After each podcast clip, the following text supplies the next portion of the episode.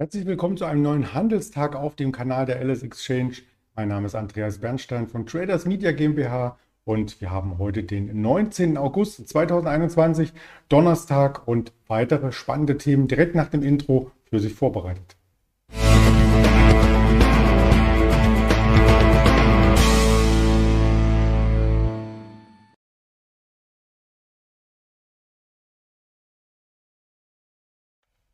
Es geht um den DAX, es geht um Quartalszahlen wie zum Beispiel von Walmart und Nvidia und es geht um das Notenbankprotokoll der US-Notenbank Fed, was gestern im Nachgang an die Sitzung, die vor zwei Wochen war, noch einmal veröffentlicht wurde.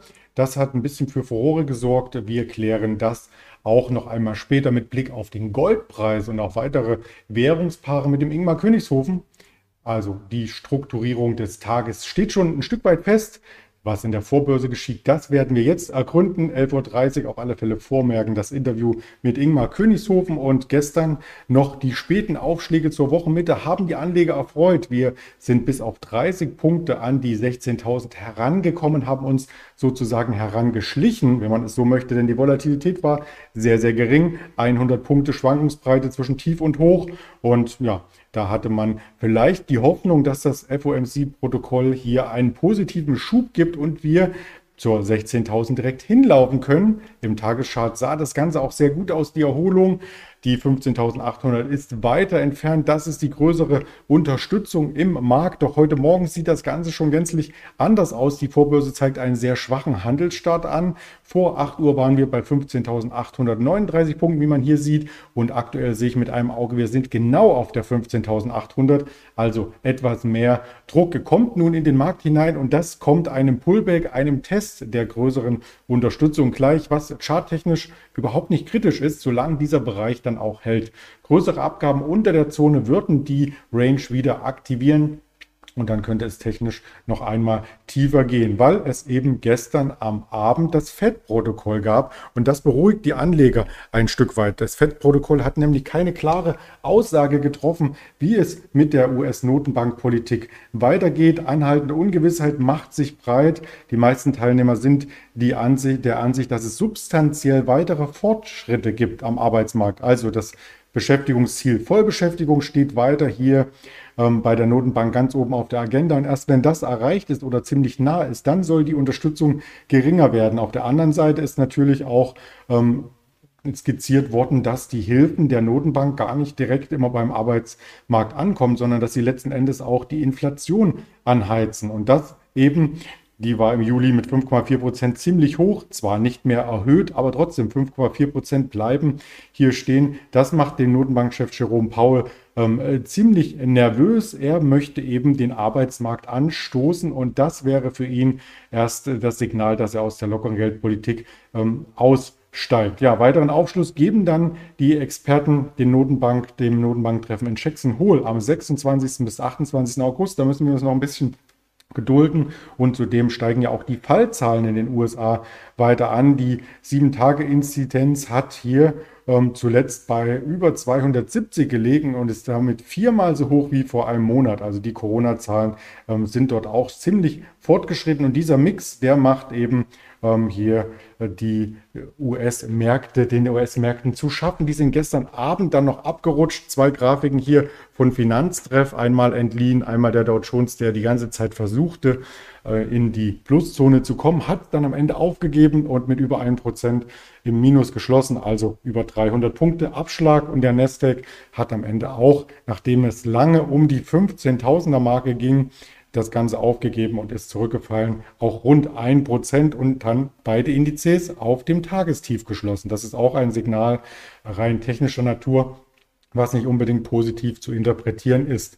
Nachbörslich gab es noch Zahlen unter anderem von Nvidia. Das war im Gesamtbild ein hervorragendes Quartal hat man sich so äh, quasi verständigt in den einzelnen Medien, aber einzelne Zahlen oder einzelne äh, kleinere Dinge in der Bilanz haben dann doch enttäuscht.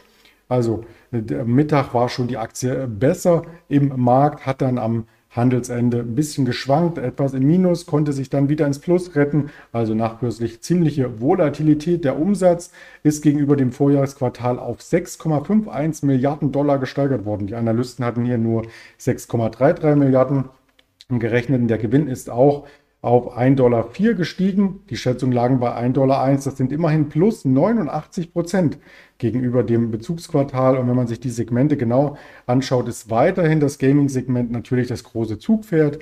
Da kletterten die Umsätze um 85 Prozent auf 3,06 Milliarden Dollar. Die Analystenschätzungen sind von unter 3 Milliarden ausgegangen. Also auch das wurde übertroffen und auch der Grafikkartenmarkt, also die Crypto-Miner, die sind weiterhin aktiv.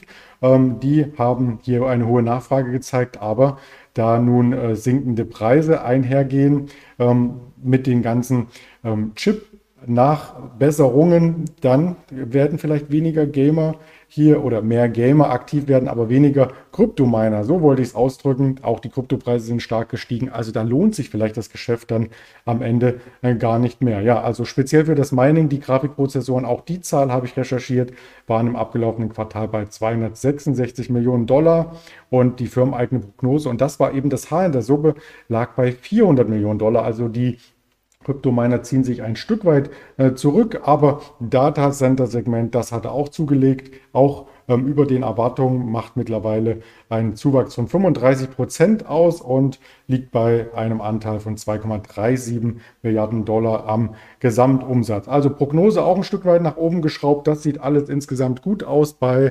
Nvidia, aber es war eben nicht vom Top her so stark getoppt, dass die Aktie einen Freudensprung nach oben machte. Sie ist auch schon ähm, top gelaufen. Auch das muss man natürlich hier ganz deutlich sagen.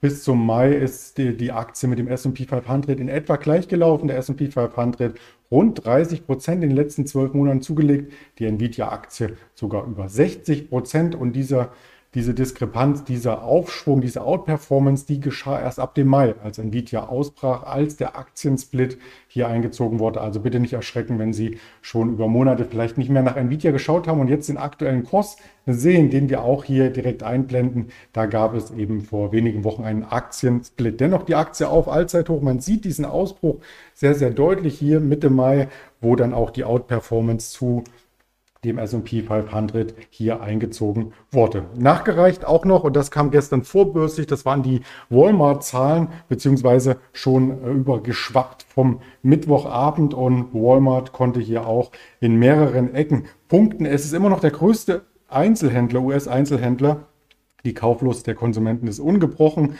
auch weil es natürlich viele Schecks in der Covid-19-Pandemie gab. Und äh, ja, das Quartal konnte insgesamt beim Umsatz um 5,2 Prozent zum Vorjahreszeitraum zulegen. Die E-Commerce-Umsätze legten im Jahresvergleich sogar um 6 Prozent zu.